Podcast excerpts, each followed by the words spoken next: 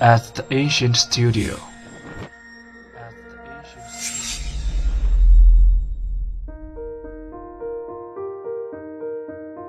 精作剧目，精作音乐，我们用声音说话。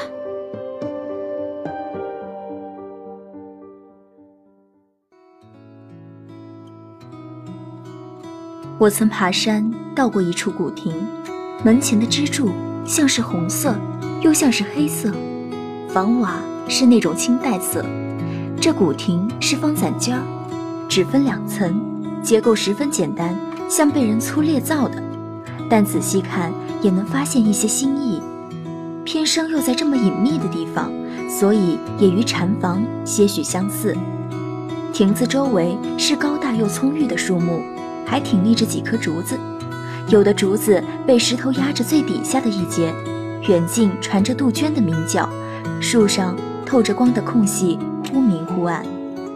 过了一会儿，天空由蓝转黑，如墨般的暗淡着，树叶的沙沙声不绝于耳，是要下雨了。果不其然，雨悄悄地下起了，至少不像风电一般令人猝不及防，只是柔顺地下着。落下的雨滴在草和树的身上，惊醒了这个院子里的所有植物，一个个惊怕的穿上了翠绿色的雨衣。花儿则趁着这次，好生洗个澡，准备打扮得婀娜多姿的招待我这个新客人。这种招待实在是有过之而无不及。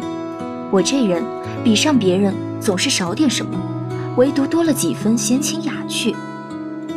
见此美景，若能赋诗一首，自然更好。可我却没有李白那样的文采。倘若没有，静静地听着雨声，也别有风趣。一会儿听见了翠铃声，等下又有黄河般奔流之势，落在亭顶的瓦片上，像摔破了锅碗瓢盆时惊心动魄的声音。假如善古琴的伯牙在此，恐怕要自愧不如。因为这是自然的上佳的声音，如何能模仿？就是有再好的东西，也不如务实来得快。人生在世，能在圣山中归隐一生，与鸟作唱，看云漫步，触风听雨声，倒也朴实。大家好，欢迎来到如果说，我是主播肖莫，我是主播蘑菇。本周我们为大家推荐的散文是。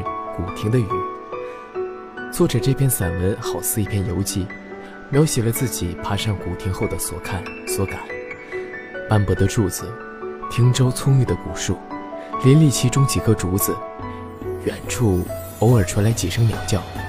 抬头顺着树叶空隙向上望去，忽明忽暗的光晕，若隐若现。这篇散文让我想起我上学的时光。